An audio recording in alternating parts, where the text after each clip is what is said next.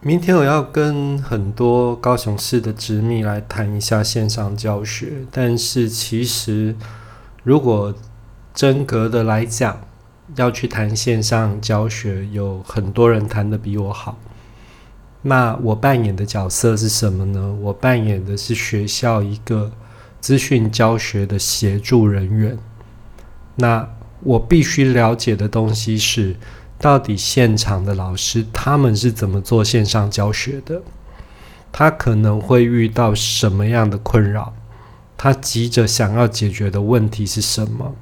还有，如果说我再有一点点能力的话，我是不是可以去搜集更多的资讯，让已经具备基础的老师，他想要在进阶做一些东西的时候，有一些内容可以参考？我觉得这个就是以目前来讲，我在学校担任资讯秘书一个蛮重要的角色。我必须去到现场，就像一个做田野调查的人类学家一样。不过不一样的是，我搜集的是现场的教学状况，特别是在线上教学这一段，因为。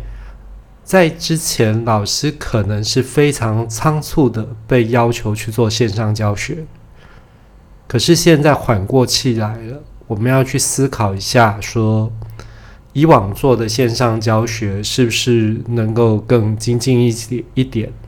然后还有一些就是我做的那些线上教学，现在似乎没有那一种情境。那如果我没有一直持续不断的练习，去帮学生建立这个 model 的话，那学生会不会过一阵子又不会用了？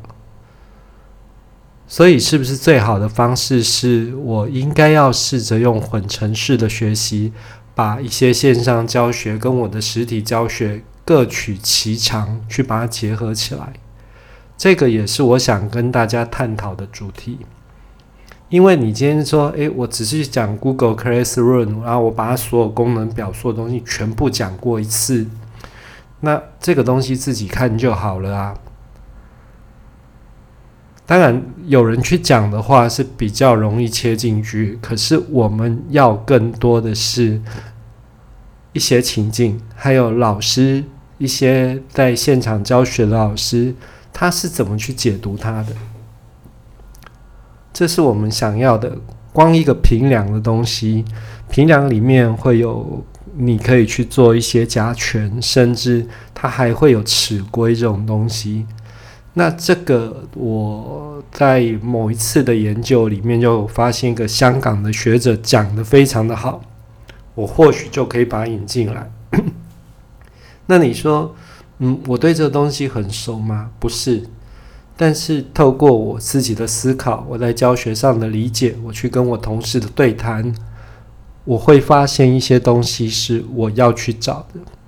那你是一个资讯老师，你本身就已经具备这样的资讯能力的话，你会比一般人找的更快、更精准。就好像说我最近找了一些东西，找了李艳秋的一些影片。那我不会所有的影片都看，因为所有的影片都看我也看不完。燕秋老师是一个非常认真的学教学者，他录的东西非常多。那我就挑我想看的看。我想看的是什么？呃，老师怎么把出版社题库转成对学生的一种测验？这是我想看的。还有老师在做所谓的那一种。乱数出题的时候，怎么不让姓名、座号也都乱掉？还有乱数出题的时候，那些选项可不可以也跟着乱数？让两个坐在邻近的学生，他们就算不小心偷瞄，瞄到的东西也不会是一样的。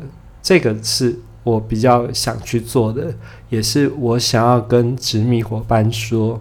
你应该扮演的是一个观察的角色，去了解这些老师是怎么做教学的。那接着再去思考说，How can I do？我能够为你做些什么？这比较重要哦。因为以技术面来讲，现在很多的比较硬技术的部分几乎都向上集中了。在现场的执秘，大概除了维修之外，那些硬技术的东西比较少，反而是该思考我怎么去协助学校的老师，不是只有技术面的，包括教学，因为你在学校。你是一个老师去兼任某项工作，不是你是一个技师来兼任老师，所以你的角色教学还是很重要的。那既然这样子的话，我们应该试着去跟老师对谈，然后慢慢的透过协助，一方面协助其他的同仁，一方面也强化我们自己的本职学能。这个是我明天要讲的大致上的内容。